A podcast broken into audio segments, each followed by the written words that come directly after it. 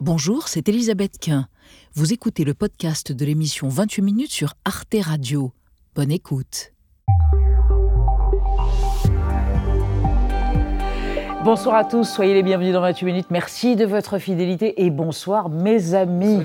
L'actualité du jour, c'est la récession sexuelle en France. Une enquête IFOP révèle que les Français font de moins en moins l'amour. 24% des adultes ont été inactifs lors des 12 derniers mois. Un phénomène inédit. À quoi l'attribuer? Y a-t-il une montée de l'abstinence par choix? MeToo et les questions de consentement sont-ils passés par là? Ou alors l'isolement et les écrans seraient une explication? La première raison, c'est quand même les réseaux sociaux, les écrans, parce que ça prend énormément de temps de vie à tout le monde. Et les adultes, c'est à peu près trois heures par jour en moyenne. Donc forcément, trois heures par jour de temps en moins, ben, ça fait moins de rapprochement. Eh oui, et cette débandade sexuelle aura-t-elle, pourrait-elle avoir des conséquences sur la natalité? On en débattra ce soir avant de vous retrouver. Marie et Xavier. Oui, Elisabeth, la prix Nobel de littérature autrichienne, l'écrivaine Elfriede Jelinek a déclaré dans le cas de la montée de l'extrême droite en Allemagne, mm. en Autriche, J'entends respirer un monstre. Et pour nous, c'est l'occasion de revenir sur la célèbre phrase de Bertolt Brecht Le ventre est encore fécond, d'où a surgi la bête immonde. Est-ce vraiment de Brecht? Mm-hmm. ah. Ah bon eh, Question. Très bien. Et vous, Marie Un exploit scientifique. Des chercheurs viennent de réussir à décrypter un petit bout de parchemin antique, littéralement carbonisé par l'éruption du Vésuve, sans y toucher. Vous allez voir, c'est magique.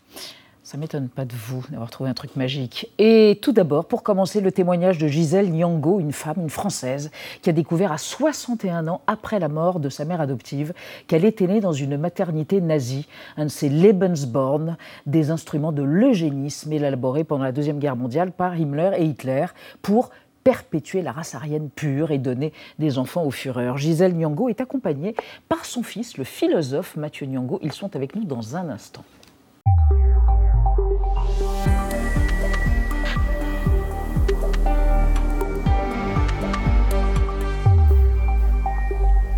Gisèle Nyongo, bonsoir. Bonsoir. Ça va? Ça, ben Oui, ça va. Ça va, ça va très bien. D'autant que vous êtes avec votre fils, Mathieu. Mathieu Nyango ici présent. Bonsoir, je vous présente à tous les deux Anna Ndiaye et Benjamin Sportouche. On va, on va évidemment évoquer votre existence, Gisèle Nyango, et cette découverte affolante que vous avez faite quand vous aviez 60 ans. Et je précise que votre fils, qui est philosophe et qui enseigne la philosophie et qui est aussi romancier, euh, est co-auteur de la pièce Les Petits Chevaux qui, sera, qui va démarrer ce week-end au théâtre de la Reine Blanche et jusqu'au 9 mars. On vous retrouve donc tous les deux, vous voulez bien? Oui. Ah, après votre portrait, réalisé avec amour et bienveillance par Gaël Legras. La Meuse, un fils, une pièce, c'est la règle de trois de Mathieu et Gisèle Niango. Gisèle Niango grandit à Jouy-sous-les-Côtes dans le département de la Meuse.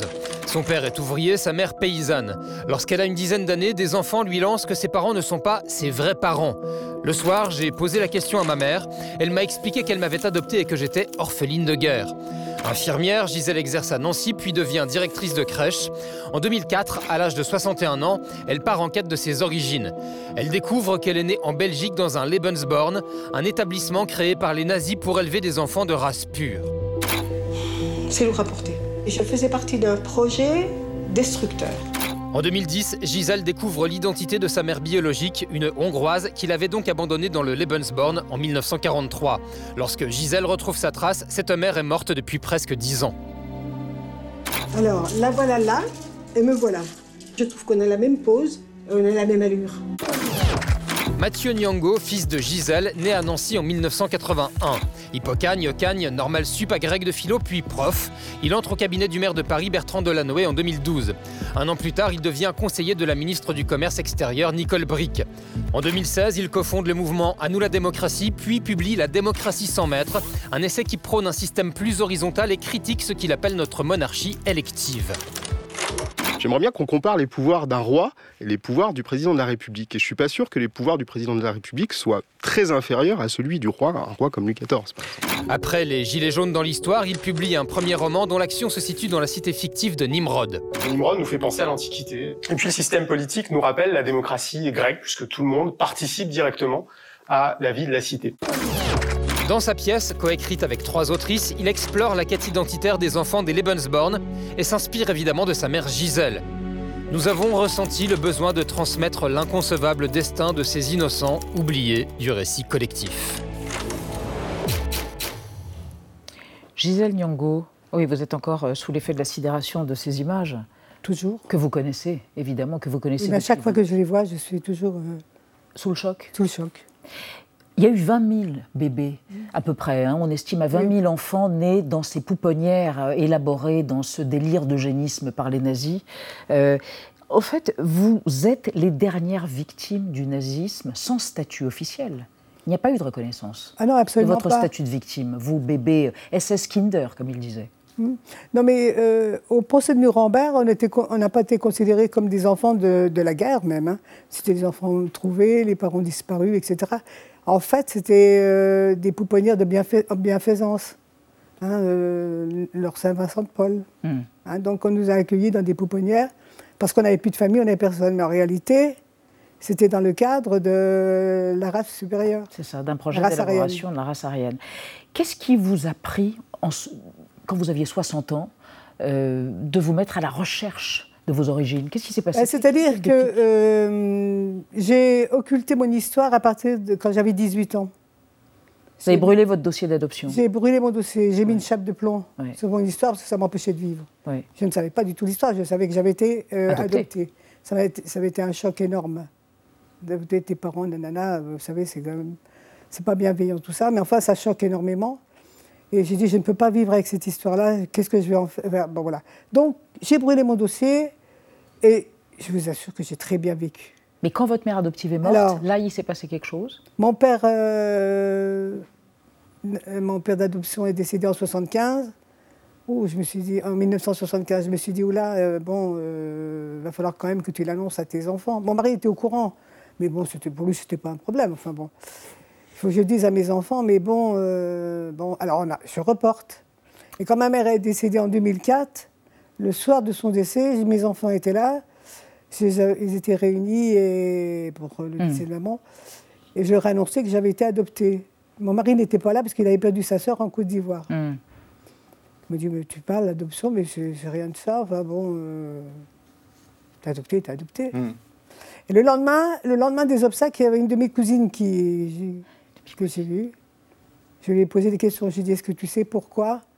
Pourquoi j'ai été euh, abandonnée? Pourquoi je suis allée, j'ai été adoptée? Pourquoi? Pourquoi? Et c'est là où tout s'est Et voilà, alors elle me dit, mais tu venais d'Allemagne, nous sommes allés te chercher ta maman et mon père. En voiture, mmh, en 1946, mmh. hein, les voitures, il y a C'est ça. Et Là, bon, t'es venu à Jouy et c'est comme ça que, que tes parents t'ont gardé et t'étais adopté. Mm. Mais t'es un, un, enfant de la guerre, on ne sait pas. Enfin, bon. Et là, j'ai dit, bah, j'irai jusqu'au bout. Vous auriez même pu être une orpheline de la Shoah, née en 43 d'ailleurs. Ah, bah, Mais il se trouve que vous étiez un enfant né dans un Lebensborn. Tout à fait, tout à fait. Euh, et... Est-ce que vous avez vécu, une fois que vous l'avez su, euh, pardon euh, Gisèle de Nyongo, vous avez vécu avec un sentiment de honte? Ah oui. Bah déjà, l'adoption un sentiment de honte. C'est impensable. Hmm. Hein, qu'on puisse abandonner son enfant, qu'on puisse euh, le déposer comme ça. Et quand j'ai su que voilà, euh, le fait, j'ai ouvert mon dossier, hmm. Walter Bosser m'a aidé, m'a donné des adresses. Bon, on est allé aux archives de Bruxelles avec une amie, et euh, là on a découvert qui était ma mère. aux archives, hein. il n'y avait pas de psychologue, il n'y avait personne. Hein, une jeune femme qui avait eu une relation avec un officier allemand. On ne sait pas. On ne sait pas. Oh, la mère, je ne suis, pas noté sur l'état civil, hein. Hmm. j'existe pas. Hmm. Euh, hmm. Mathieu Nyango, le, choc a dû être très fort pour vous aussi quand vous apprenez ça. Comment vous réagissez, vous Votre père est d'origine de, Côte d'Ivoire, votre, votre, mère est française, et là vous vous dites, mais qu'est-ce que vous dites exactement? Comment vous réagissez, vous, à cette annonce? Bah, ça s'est fait en deux temps, parce qu'il y a eu d'abord la première annonce, c'était que ma grand-mère était ma, grand-mère de sang, si je puis mhm. dire. Et ça, j'ai, euh, j'ai, deux frères et une sœur, et euh, mon frère Gabriel dit mais tu m'as regardé pendant 30 vraies secondes et tu savais plus où tu étais en fait. Il y a eu vraiment un moment où je me disais mais qu'est-ce, qu'est-ce, qu'est-ce qui se mhm. passe? En fait, je comprenais pas en fait ce qui mhm. se passait. Et, et, là, il y a une espèce de trappe qui s'ouvre sous vos pieds, vous comprenez pas quoi. Et puis après les premières recherches qu'on a faites, euh, alors j'ai commencé à faire des recherches dans le dos de maman, je suis allé aux archives. Euh, T'as pas pu. Voilà, j'ai pas pu aller jusqu'au bout, mais on a eu quand même euh, sur le dossier, sur une- il y avait un, un document sur lequel c'était écrit Dachau, Kreis Kreis Dachau, c'était quartier de Dachau. Mhm. Et on a pensé tout de suite ça. On s'est dit, bah tiens, mais en fait, euh, euh, ah, on est des enfants de la Shoah. Enfin, je le dis avec un. Mais on s'est dit, bah, il y a quand même quelque chose euh, Une de orpheline. fort. Euh, On est non seulement des enfants de la, la colonisation, mais en plus, euh, bah, on, est, on est juifs, donc il y avait ce truc un peu euh, fort. Et puis après, bah, maman a poussé ses investigations. Et là, je dois dire, c'est la deuxième euh, euh, information. Mm. Je n'ai aucun souvenir du moment où je l'ai appris. Mm. Mais C'est-à-dire que ça a été tellement. Je me souviens que j'ai dit, mais qu'est-ce qui pareil là Qu'est-ce Mm. qui se passe? Ouais, je n'ai aucun souvenir du, du moment. Je l'ai appris par téléphone, je ne me souviens plus. Mais il y a quand même quelque chose qui est frappant dans votre histoire et dans votre destin et qui fait sens, c'est que non seulement vous avez été directrice de crèche, vous avez été dans le soin pour les petits, les bébés pendant des années, mais qu'en plus vous avez retourné comme un pied de nez inouï à ce principe raciste et eugéniste. Vous, avez, vous êtes tombé amoureux d'un homme noir et vous avez eu quatre enfants avec lui. Une manière de dire, les hommes sont les hommes, tous égaux. Puis, Vous êtes consciente de ça? Ah ben non, mais la question ne se pose même pas. La question ne se posait pas pour vous. Même maintenant, mais ça, elle ne s'est jamais posée en fait. Hmm. C'est l'humain, c'est l'humain. Et la fraternité prime. Ah oui, tout à fait. Alors, Gisèle Nyanggo, on va parler avec vous et avec Anna de, des recherches euh, qui se font grâce au test ADN. Oui, et qui permettent de retrouver des membres de sa famille, comme ce monsieur de 83 ans, pardon, Shalom Coré, un survivant de la Shoah. À l'âge de deux ans, il est retrouvé tout seul dans les rues du ghetto de Varsovie, avant de passer euh, dans plusieurs orphelinats et d'être finalement adopté en Israël.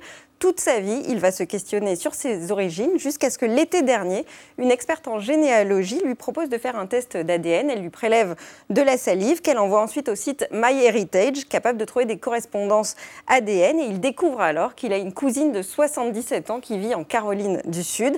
Alors des histoires comme celle-ci, eh bien, il en existe de plus en plus, des demi-frères ou des demi-sœurs qui se retrouvent à l'âge adulte, ou encore des enfants nés sous X qui retrouvent leurs parents biologiques. Avec un simple échantillon de salive et pour moins de 100 euros, on peut donc reconstituer un arbre généalogique et même parfois lever des secrets de famille. En France, près de 200 000 personnes y ont recours chaque année. Alors, on commande les tests en Israël ou aux États-Unis parce qu'en France, ils sont Oui, encore interdits. illégaux. Gisèle Niango, est-ce que pour euh, votre demi-frère, pour le retrouver, vous avez eu recours à ce test ADN Pas du tout. Comment ça s'est passé? Non, mais euh, quand j'étais allée avec mon amie Marie-Thérèse là, aux archives de Bruxelles, on a retrouvé les traces de la famille Magoula. Donc, La euh, famille de votre maman biologique. maman biologique, et la fa- enfin, les cousins, et bon. Et c'est là que un de mes cousins, qui nous avait reçus, m'a dit bah, Tiens, voilà des photos, voilà, ben oui, on ne sait pas, mais bon, voilà. Et il m'avait dit ben, euh, Ta maman, elle a eu un fils. Et il m'a donné les coordonnées de ce fils, que ben, j'ai appelé, puis c'est mon demi-frère. Mais c'est pas du tout par les tests ADN. Euh, je, complète quand même, c'est que pour confirmer, on a fait, on a fait ce test-là. Ah oui, mais après ça. Oui, parce qu'en fait, il continue à courir dans le, vi- dans le village des rumeurs selon lesquelles Ah oui. c'était pas ça du tout l'histoire. Mhm. Et Mhm. on était tellement énervés par le sujet qu'on a commandé des tests. Et les tests nous ont mis aussi sur la piste du père. Et d'autres personnes peut-être Ouais. Et cette pièce de théâtre que nous engageons tous les gens qui nous regardent à aller voir à partir de samedi, Les Petits Chevaux, une catharsis et une explication pédagogique très humaine, très bouleversante autour de ces Lebensborn. Merci Gisèle Nyongo d'être Est-ce que je peux venue. citer juste les acteurs de la pièce? Oui. Florence Cabaret, Séverine Cojano, Oui. euh, Nadine Darmon, Oui. euh, Samuel Debure, et Oui. puis il y a Jeanne Signy aussi qui met en scène la pièce et qui est euh, aussi une déco-autrice de la pièce. Et c'est Avec votre- Camille Laplanche aussi. Et ben voilà, tout le monde est cité, tout le monde est reconnu, les noms c'est important. Merci Mathieu Nyongo et merci Gisèle Nyongo d'être venu témoigner dans 28 minutes. Et on passe à notre débat sur un événement sociologique peut-être. Les Français font de moins en moins l'amour. La baisse s'accentue depuis 2006 et touche toutes les classes d'âge, notamment les jeunes, selon un sondage qui vient de sortir, un sondage IFOP. Anxiété, isolement, refuge dans le monde numérique, virilisme mis en question, bref, une révolution asexuelle est-elle en marche et avec quelles conséquences démographiques notamment On en parle après la mise au point de Sandrine Le Calvez.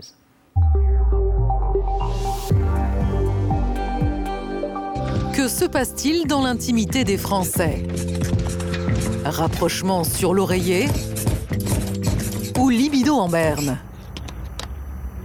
Selon un sondage IFOP, les Français, en particulier les plus jeunes, font de moins en moins l'amour. 24% n'ont eu aucun rapport sexuel au cours des 12 derniers mois. Et ceux qui sont actifs le sont moins qu'avant. 43% déclarent un rapport par semaine, une baisse inédite depuis 50 ans. Ces chiffres mettent au jour des non-dits. Ils racontent l'évolution du rapport à l'autre et à la sexualité. Sérieux, tu ressens rien T'as pas de désir t'as... Tu vois T'as même pas envie de te toucher? Pour nous, la, sexualité, c'est un petit peu comme le jogging. C'est pas parce qu'on peut courir et qu'on se force à le faire qu'on aime ça. Nous, c'est la même chose. Et ben nous, on a décidé qu'on n'aimait pas le jogging et qu'on n'en ferait pas. Asexualité, abstinence par choix ou nouvelle vision du couple explique en partie la baisse de l'activité sexuelle des Français. Les femmes notamment ont moins envie d'accepter des rapports sexuels qui ne leur conviennent pas. C'est vraiment la tendance que j'observe aujourd'hui. Et je pense qu'il y a tout à fait un effet MeToo, c'est me forcer, non. Mais le manque d'enthousiasme pour la chair est parfois subi.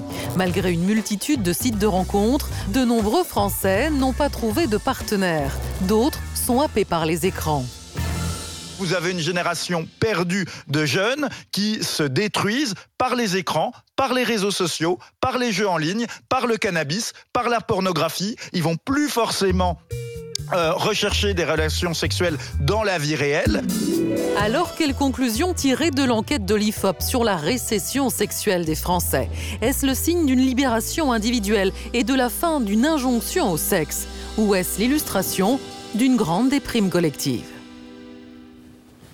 Bonsoir. Bonsoir. À vous, nos trois invités pour ce débat, et à commencer par François Cross. Bonsoir. Donc, directeur du pôle genre et sexualité de l'Institut IFOP.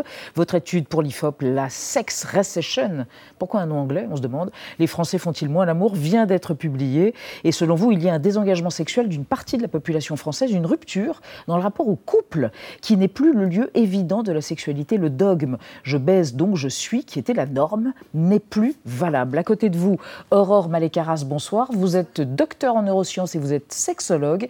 Vous estimez qu'il y a moins d'injonctions à être en couple aujourd'hui et il y a eu une sorte de grand changement culturel avec MeToo. Les femmes ne se forcent plus à faire l'amour là où il y avait avant cela une acceptation ou quelque chose de l'ordre de ce que l'on subit. Et à côté de vous, Anna Mangeau, bonsoir. Vous êtes entrepreneuse et autrice du livre Asexuel que voici, qui a été publié aux éditions Larousse. Il vient de paraître hein, chez Larousse. Vous êtes donc asexuelle. Vous dites n'avoir ni libido, ni fantasme, ni désir. Vous êtes en couple depuis six ans, marié, pas marié. Fiancé. Fiancé, donc. Et avec votre conjoint, avec le, à propos duquel vous dites Nous nous aimons très fort, mais nous n'avons pas besoin d'avoir des relations sexuelles. Vous allez pouvoir témoigner au cours du débat, évidemment. Et on démarre avec euh, un chiffre. Non, c'est le graphique, du jour. Du jour même. C'est le taux de personnes sexuellement inactives au cours des 12 derniers mois, c'est-à-dire qu'ils n'ont pas eu de partenaire dans leur lit. Et cette récession sexuelle, donc, eh bien, concerne, regardez, toutes les catégories d'âge. Alors, plus 23 points pour les jeunes de moins de 25 ans depuis 2006, mais aussi plus 11 points pour les 35-49 ans, 49 ans, plus 25 points même pour les 50-59 ans, et 16 points de plus pour les 60-69 ans. Tout le monde est donc concerné. François Cross, c'est la fin de la libération sexuelle héritée de mai 68, ou plus précisément de la fin de l'injonction au sexe. Ah, vous savez bien que les années 60-70 ont été les, décennies de la libération sexuelle. Elles ont débouché sur les années 80-90, qui étaient des périodes très mm. sexualisées. On le voyait dans la publicité, le cinéma, la télévision. Rappelons-nous le, le collar au chaud, de la nudité très fréquente. Aujourd'hui, on est heureusement à des années-lumière de cette exposition du sexe et de la nudité, y compris aussi dans, le cinéma. Mais euh, ce, qui est, ce, qui est, intéressant, c'est que là, on serait dans l'idée d'un contre-cycle, et qui n'est pas observé qu'en France.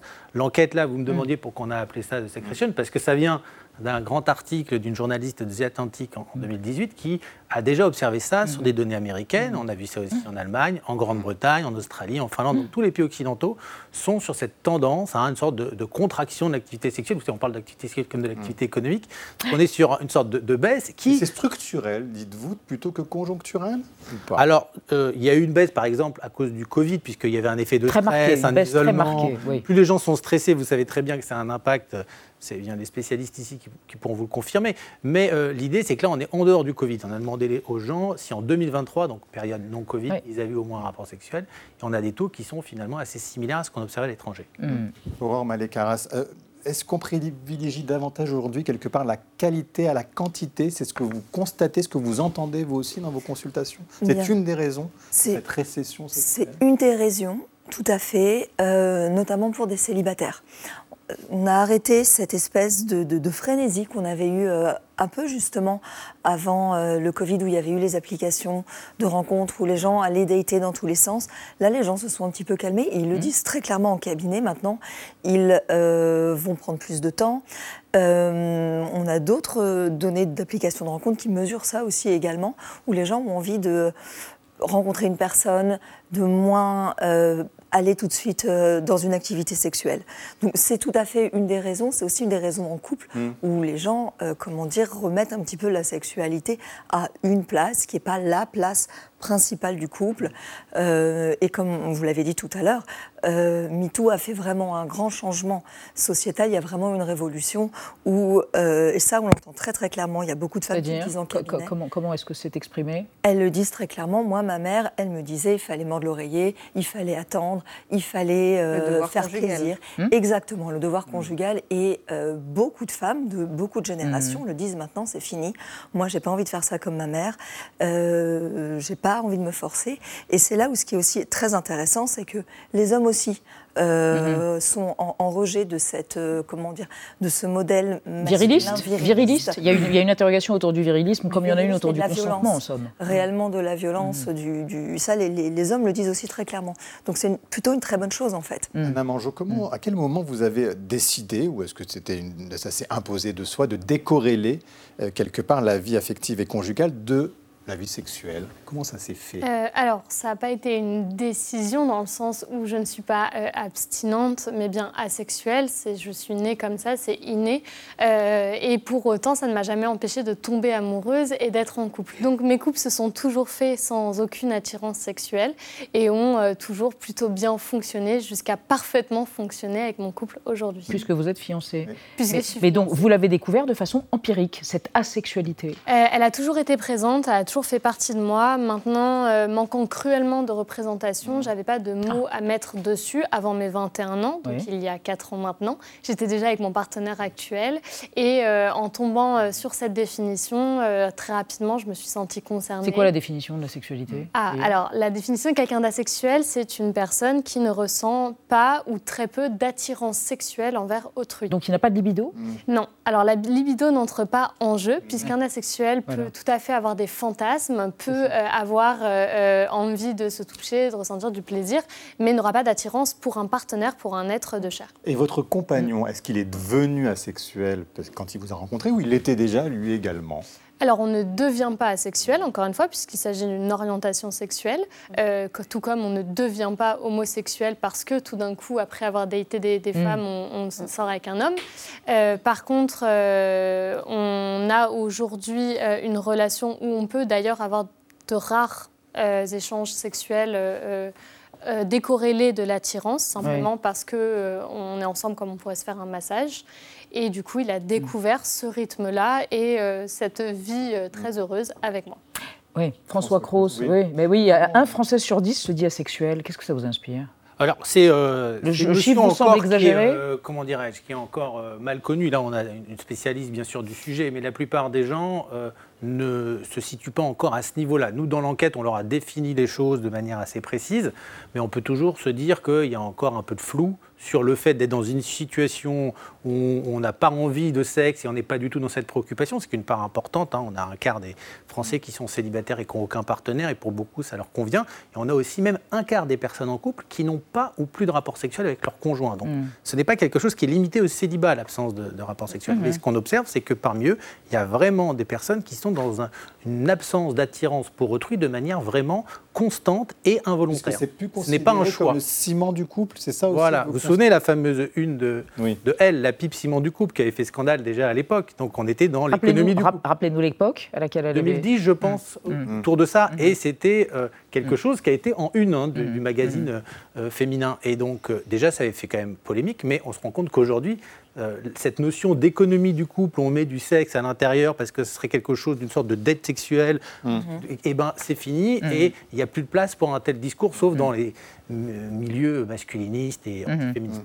Aurore Malécaras, mais quelle est la, aussi la raison Est-ce qu'il y a dans les raisons, il y a aussi la conséquence de la solitude quelque part aussi ou pas? Euh, La principale cause avancée par les abstinents dans votre enquête, 63% n'ont pas trouvé de partenaire. Parmi ceux justement qui n'ont pas de relations sexuelles régulières. Donc là, on a l'impression que c'est subi dans ce cas-là. Il y a des fois où, bien sûr, ça peut être subi. C'est pas si facile que ça, en réalité, de trouver des partenaires. Alors, il y a quelque chose aussi qui est euh, euh, important de dire, c'est que c'est aussi euh, normal de passer par des périodes où on n'a pas nécessairement de désir, où on n'a pas nécessairement envie, même dans le couple, notamment. C'est ce que vous disent des gens qui viennent vous voir ou c'est ce que vous leur dites? Mais c'est les deux. Mhm. c'est les deux. Mhm. Mais il y, a, par exemple, la période la plus connue pour ça, c'est typiquement la période de la grossesse. Et la période après, euh, quand l'enfant est en bas âge. C'est mhm. tout à fait normal que les, deux, les deux parents, puissent avoir une vraie baisse de libido. Et du coup, bah, ça peut durer un an. Et c'est tout à fait normal. Peut-être aujourd'hui. Alors, il l'assume plus maintenant. Ces phases alors, ça, dépend, mais maintenant, en tout cas, on peut plus en parler. Donc, euh, je ne sais pas s'ils l'assument, mais en tout cas, c'est plus facile pour eux de le dire ou d'aller pousser la porte d'un cabinet pour aller chercher de l'aide. En fait, la seule mesure qu'on va avoir, c'est est-ce que vous en souffrez? Hmm. On peut tout à fait pas avoir de sexualité et mhm. bah, être très heureux. Mhm. Et il n'y a pas de problème. Et la seule mesure qui pour nous va être importante, c'est est-ce qu'il y en a trop et vous en souffrez, vous vous forcez? Mhm. Dans ce cas, ça ne va pas. Et si vous en avez pas assez, vous en souffrez. Là, ça peut être un problème aussi. Mais François Croce, on, parlait des applis de rencontres euh, du genre Adopt, euh, Adopt, c'est ça, mm. et d'autres. Euh, il n'y en a jamais eu autant, Adopt un mec, il n'y en a jamais eu autant, et pourtant, il y a cette abstinence qui grandit. Comment vous l'expliquez? C'est paradoxal. Alors, on a du mal à se figurer le, la logique. des Français, environ 2 sur 3 sont en couple. Mm. Vous avez un tiers qui sont célibataires, puis il y en a quelques-uns qui sont en situation c'est-à-dire qui ne savent pas vraiment s'ils sont en couple ou s'ils sont célibataires. Voilà.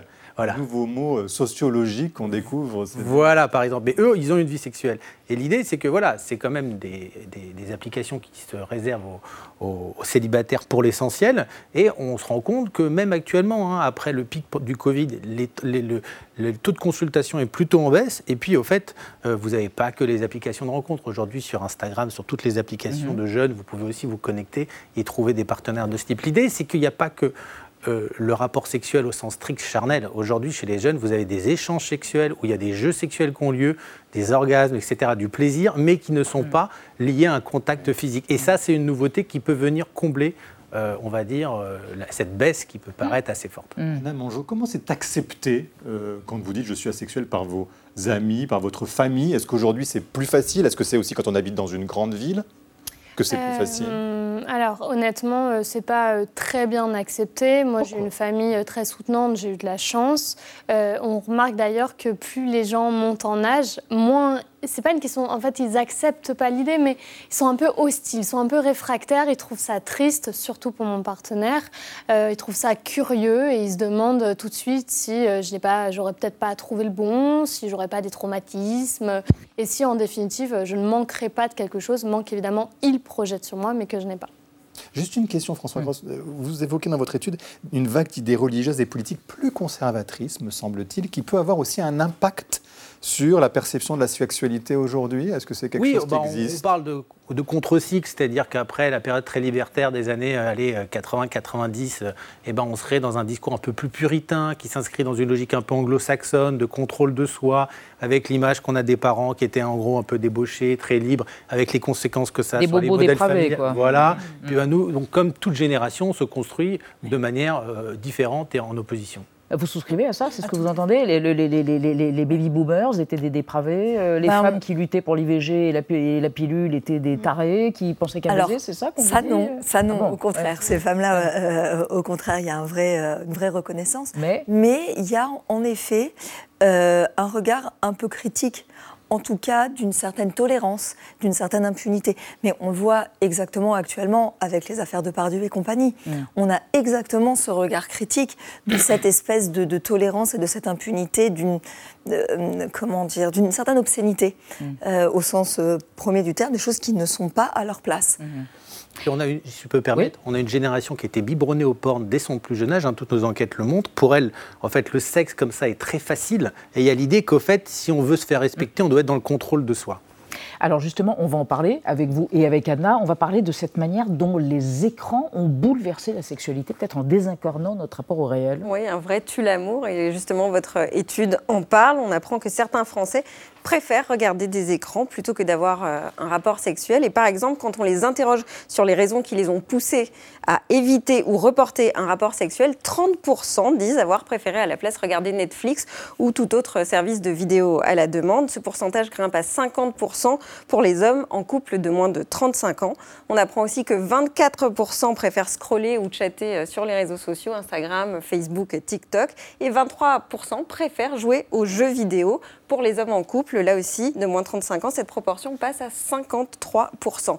Alors cette présence euh, des écrans dans l'intimité, ça semble être une tendance mondiale. Une autre étude du Wall Street Journal en 2019 montrait déjà que près de 4 Américains sur 10, entre 18 et 38 ans, préféraient aussi regarder Netflix plutôt que d'avoir un rapport sexuel.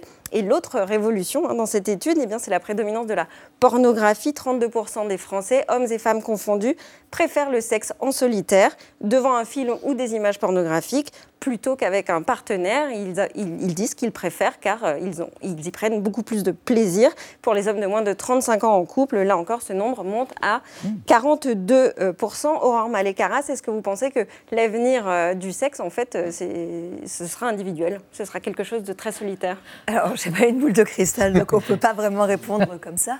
Mais c'est vrai que... alors, il y a deux choses. Il y a vraiment le fait qu'il puisse y avoir un rapport par un intermédiaire euh, technologique. Mm. Et ça, c'est nouveau. Et ça, c'est très intéressant. Et c'est un futur possible. Et après tout, pourquoi pas? On peut, comment dire, s'exciter, être seul, avoir mm. une autosexualité. C'est pas forcément alarmant.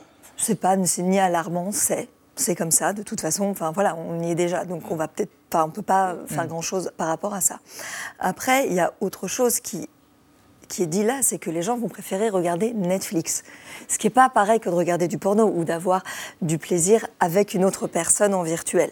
Donc là, c'est autre chose. Et là, ce qu'il faut mm. aller questionner, c'est est-ce que le rapport est assez satisfaisant? C'est ben, Si au final, euh, c'est plus intéressant de regarder Netflix que d'avoir un rapport sexuel, la récompense physiologique d'un orgasme, elle n'est pas à la hauteur de ce qu'on mm. pourrait attendre. Et qu'il y a beaucoup d'efforts pour une récompense qui n'est mm. pas assez là. Anna Banjo sourit, est au bord du fou rire. Euh, non, non, non, mais je trouve ça extrêmement juste. les écrans euh, interviennent dans votre existence de euh, Alors, nous, on joue beaucoup aux jeux vidéo, mais on joue ensemble, quasiment deux heures tous les soirs, comme d'autres pourraient faire des jeux de société, mais parce que c'est une passion qu'on a en commun.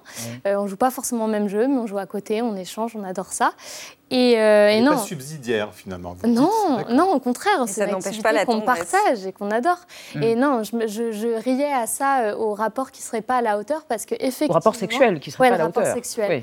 Parce que moi, je me pose la question aussi euh, d'une libération de la parole de la femme, mais est-ce qu'en définitive, les femmes ne se rendraient pas compte qu'elles méritent mieux et que les hommes ont un apprentissage à faire qui, en effet, s'annonce pas si facile que ça parce que c'est tout nouveau. Et, et du coup, peut-être que se masturber tout seul c'est beaucoup plus simple que d'apprendre à se servir de sa langue et de ses doigts. Mais là, vous c'est clair. Je me pose la question. Mais là, vous évoquez des couples hétérosexuels. Oui, ça vaut pour euh, toutes les autres. Euh, c'est ça. Je pense euh, un peu à la place des autres, mais, mais je me pose ces questions parce que je trouve ça passionnant. Hmm. Anna Manjou, est-ce que, puisqu'en ce moment on parle aussi de la baisse de la natalité, le président de la mhm. République a dit réarmement. Est-ce que pour vous, il y a justement une corrélation en votre, votre absence de, de sexualité et le fait d'avoir des enfants ou pas? Euh, alors, il se pose évidemment la question de la fabrication des mhm. enfants, euh, qui suscite beaucoup de curiosité. Euh, moi, j'ai un peu du mal à voir le rapport entre l'envie de fonder une famille et le besoin d'avoir un rapport sexuel. Parce que pour moi, c'est deux choses qui sont assez décorrélées. Oui, on veut fonder une famille, on veut avoir deux enfants, on en parle beaucoup, on se projette beaucoup. Donc, évidemment, après, quant à la fabrication, j'y suis pas encore. Mais et ça peut passer par d'autres voies que... Absolument. Absolument. Ça peut passer par d'autres voies. Euh, on peut adopter, il y, a, on peut, il y a plein de choses, mais on mhm. pourra aussi peut-être le fabriquer par nous-mêmes. Je ne m'y vois pas une encore. Une fois n'est pas coutume. On verra. François Cros, il y, a un rapport, il y a une corrélation statistique entre euh, cette, cette hausse de l'abstinence et cette baisse de la natalité? Alors, c'est compliqué à affirmer dans des sociétés à forte prévalence contraceptive comme la nôtre, où toutes les femmes de moins de 50 ans euh, qui sont en âge de procréer, euh, pour la plupart, ont un système de contraception. mais ce qu'on voit quand même, c'est qu'il y, y, a un certain lien, c'est-à-dire que dans les années 90-2000, on avait un taux quand même d'activité sexuelle qui était supérieur à 90%, et on avait un taux euh, de, natalité autour de 15%. Et là, on a chuté de 5 points de taux de natalité en l'espace d'une quinzaine d'années. Hein. Vous avez vu, ça fait la une de tous les journaux au début d'année. Et en même temps, on a une baisse significative. Alors, euh, bien sûr, vous savez très bien de quoi on parle. Ce pas les gens qui ont un projet d'enfant qui mm. concerne. C'est plutôt fait, les, les, couples qui sont installés, qui ont déjà un enfant, un deuxième. Le hasard veut qu'il y ait euh, une grossesse, et ben donc on va le garder. Vous voyez un petit peu ce genre de, levier Mais pour la politique publique, vous savez, hein, c'est pas, c'est une mm. vraie réflexion. Le, mm. le, dynamisme démographique, il est central pour le dynamisme économique. On voit l'état aujourd'hui d'apathie sexuelle du Japon qui pose des gros problèmes sur le plan économique et même plus large. Et le financement des retraites, enfin, etc. ce genre de choses. Et qui se réfugient dans des avatars d'ailleurs euh, sexuels parfois. Or, Malé Caras, euh, il y a aussi aujourd'hui une disjonction, j'allais dire, entre plaisir et procréation. Ça a changé ça aussi? Ben ça, ça, fait partie de cette évolution de la Ça, c'est l'arrivée de la, de la contraception, la révolution qu'on appelle la révolution sexuelle. Elle a fait une vraie rupture. Et là, pour le coup, c'est une rupture qui est quasiment biologique. Il y a très peu d'espèces euh, mammifères qui sont capables de maîtriser leur procréation. Il y a quelques espèces de chauves-souris, et en fait, on est les seuls. Hmm. Et donc, ça, c'est quelque chose qui est très, très nouveau. Et donc, du coup, on, on est dans une vraie rupture qui est vraiment biologique. Donc forcément, cette rupture avec la procréation, évidemment, elle est, elle est présente et elle doit être... Euh, euh, elle doit être pensée, elle doit être réfléchie. Mais vous l'entendez, la réticence à la mm. procréation aujourd'hui? Non, parce que c'est quelque chose qui est, euh, comment dire, acquis d'une certaine manière. Que, en fait, maintenant, c'est un projet, au sens beau du terme, de faire une famille quand on le veut, quand on est prêt, avec la personne mm. qu'on choisit. Et c'est pas lié à la grande déprime? Pardon, des jeunes, tout cela, parce que c'est vrai qu'on se dit, mais tout le monde nous dit une explosion des envies suicidaires, et tout le monde se dit c'est lié. Alors peut-être le, le, euh, comment dire, les résultats qu'on a dans cette étude-là sont plus liés à des problèmes de santé mentale. Mm. Je n'irai pas jusqu'à le dire au niveau de la procréation. Par contre, c'est vrai qu'il euh, y, a une vraie question de santé mentale qui a explosé. Ben, on a vu les données mm. aujourd'hui avec un x2 des idées suicidaires chez les jeunes depuis le Covid. Merci à tous les trois. Merci d'avoir témoigné euh, de façon euh, sincère euh, et même sans pudibonderie par ailleurs. Et merci d'avoir participé à ce débat autour de la récession sexuelle en France. On reste dans l'actualité avec Marie Bonisseau et Xavier Mauduit, mise en garde contre le retour en Allemagne de la bête immonde avec l'utilisation du lexique de Bertolt Brecht et l'intelligence artificielle au service de l'archéologie en Italie. Mais d'abord, les mots vedettes de l'actualité choisis et repérés par Thibault comme tous les soirs. Aujourd'hui, c'est Rivarol, journal d'extrême droite, dont le nom est apparu lors de la finale de la Starac, c'est entendu. La photobombe du journal Rivarol en pleine finale de la Star Academy. Rivarol. Des internautes ont identifié le journal d'extrême droite Rivarol dans les mains d'une danseuse. Qu'est-ce que ça veut dire? Exactement ce que ça dit. Merci de m'en dire un peu plus. Entendu. La vie secrète des mots vedettes. Rivarol est un hebdo-pétainiste antisémite, négationniste, raciste, fasciste, au tirage famélique, gazette monomaniaque dirigée et produite aux deux tiers par un homme orchestre, délinquant polycondamné. Ce fanzine, suralimenté en obscénités idéologiques, connaît une surexposition médiatique depuis que les figurants d'un télécrochet en ont exhibé un numéro en direct. Samedi 3 février, en pleine finale de la Starac, tandis qu'un concurrent s'égosille aux côtés d'un parrain de la comédie musicale, les téléspectateurs alpha jaunissent devant le journal que tient une danseuse. Un dessin y détourne l'antique série d'albums pour enfants Martine en Martine les Rivaroles, un public rédactionnel antisémite devant 4,3 millions de téléspectateurs.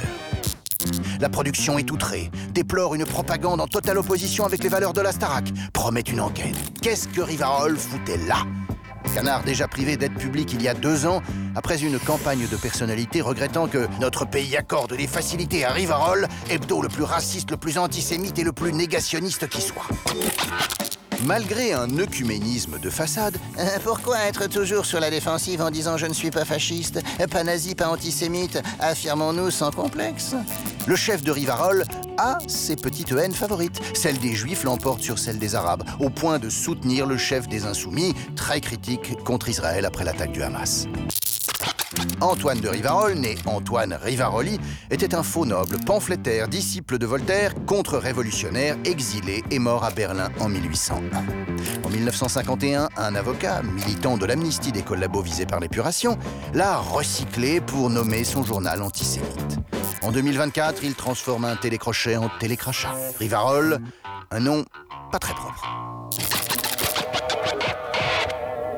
C'est bien entendu. Merci, Monsieur Nolte. Marie-Xavier. Alors, on va évoquer avec vous, Xavier, une manifestation contre l'extrême droite qui a eu lieu en Autriche à Vienne le 28 janvier dernier.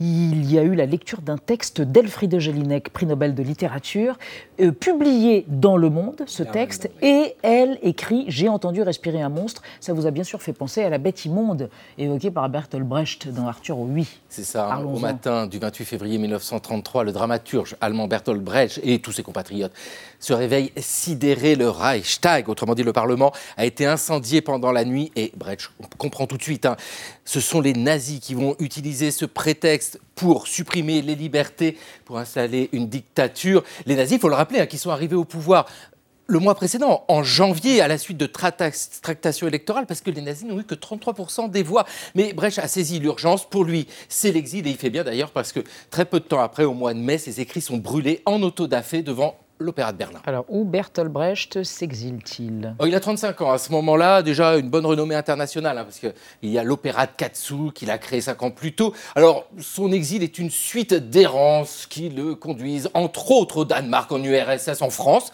en Suède et en Finlande. Et c'est en Finlande qu'en 1941, il écrit, avec la complicité de son amie, l'écrivaine allemande euh, Margrethe Steffin, une pièce. Cette pièce a un nom terrible parce qu'on comprend tout de suite l'ambition, la résistible ascension d'Arturo oui, euh, ça montre les mécanismes de la mise en place d'une dictature. La pièce, alors ça se passe à Chicago, il y a une crise du trust du chou-fleur. Et là, on voit euh, les compromis, les petits arrangements des possédants qui ont peur de perdre leur fortune. Et puis, bah, qui s'adresse Arturo, oui, Arturo, oui, tout le monde a reconnu que c'était Adolf Hitler. Il arrive au pouvoir, une fois au pouvoir, c'est confisqué, il n'y a plus rien, on ne peut plus rien faire. Et en épilogue de la pièce, il y a cette phrase ultra célèbre Le ventre est encore fécond, d'où a surgi la bête immonde, ultra célèbre, mais peut-être pas de Eh oui, alors c'est quoi l'origine de cette euh, bête et de cette phrase? Bah, en fait, quand il écrit, Brecht, lui, utilise quelque chose de très neutre. Il dit ça surgit. C'est le traducteur de la pièce en anglais, il s'appelle Hoffman Reynolds Hayes, qui utilise full beast, c'est-à-dire, traduit en français, la bête immonde. Brecht meurt en 1956, à Berlin-Est, la pièce est jouée pour la première fois en 1958, deux ans plus tard. Depuis, elle ne cesse d'être jouée tant elle est d'actualité, mais tout est dans le titre. La résistible ascension, l'inverse d'irrésistible. Résistible, ça veut dire qu'il est possible de résister, il est possible de vaincre la bête immonde, mais il faut rester vigilant parce qu'elle aussi ressurgit tout le temps. Merci, cher Xavier. Alors, Marie, un progrès scientifique, mais dingue, qui vous a rendu folle. À l'aide de l'intelligence artificielle, des chercheurs ont déchiffré un bout de papyrus qui était absolument cramé, qui remontait à Herculanum, ville qui a été ensevelie euh, euh, par le Vésuve lors de l'éruption du Vésuve, absolument à côté de Pompéi. Comment je fait vous propose, bah, on va regarder tout de suite euh, la photo. On va voir comme ça, vous allez comprendre l'exploit de ce rouleau de papyrus dont on va parler. Regardez, c'est ce pe- ce petit truc qui ressemble à une crotte, pardon de le dire, Voilà. carbonisé. Les bouts de la bouche. Je, je sais, je savais que vous alliez le dire. Il a été carbonisé à 320 degrés Ouais. pendant euh, l'éruption et on l'a retrouvé au milieu du XVIIIe siècle, dans une villa somptueuse qui était au beau-père de Jules César, qu'on a surnommée la Villa des Papyrus, pour son extraordinaire bibliothèque. Sauf que ce rouleau, si vous essayez de l'ouvrir, il part en miettes. On ne peut pas y toucher. Alors comment on fait pour lire ces documents qui font fantasmer absolument tout le monde Parce que c'est la seule bibliothèque antique complète qui soit à notre disposition. On n'a jamais eu ça. Ce qu'on sait en fait de la littérature romaine et grecque, on le doit principalement aux moines copistes du Moyen Âge qui se sont bien gardés de recopier les épicuriens, parce qu'ils parlent de plaisir au sacrilège, et qui sont justement ces épicuriens présents en nombre dans la villa des papyrus. Alors place à la magie. En 2019, avec des rayons X surpuissants, on a un informaticien et toute son équipe.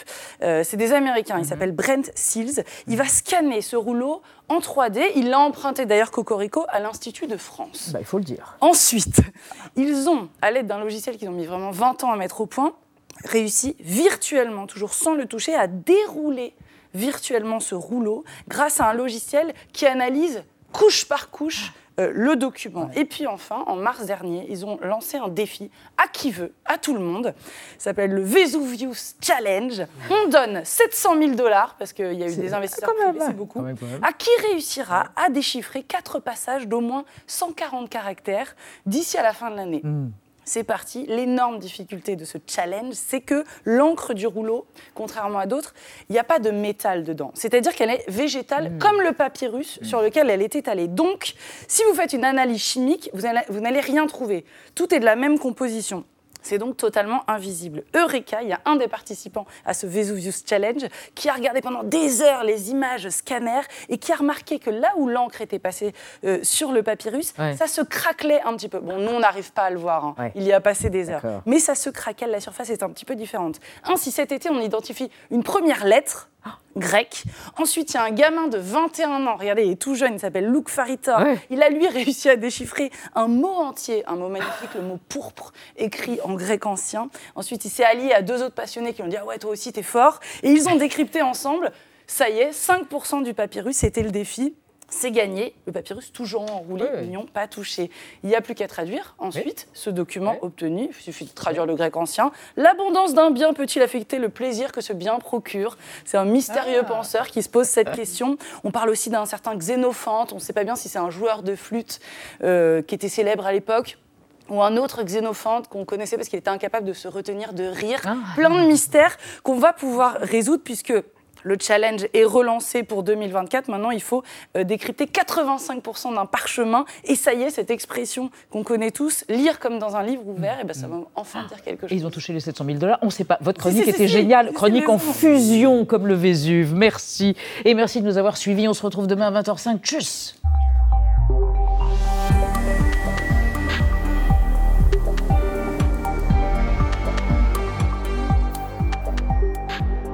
Retrouvez le podcast de 28 minutes sur toutes les plateformes de podcast et sur arteradio.com. Et pour soutenir l'émission, abonnez-vous, commentez, critiquez, mettez des étoiles et partagez le podcast avec vos proches.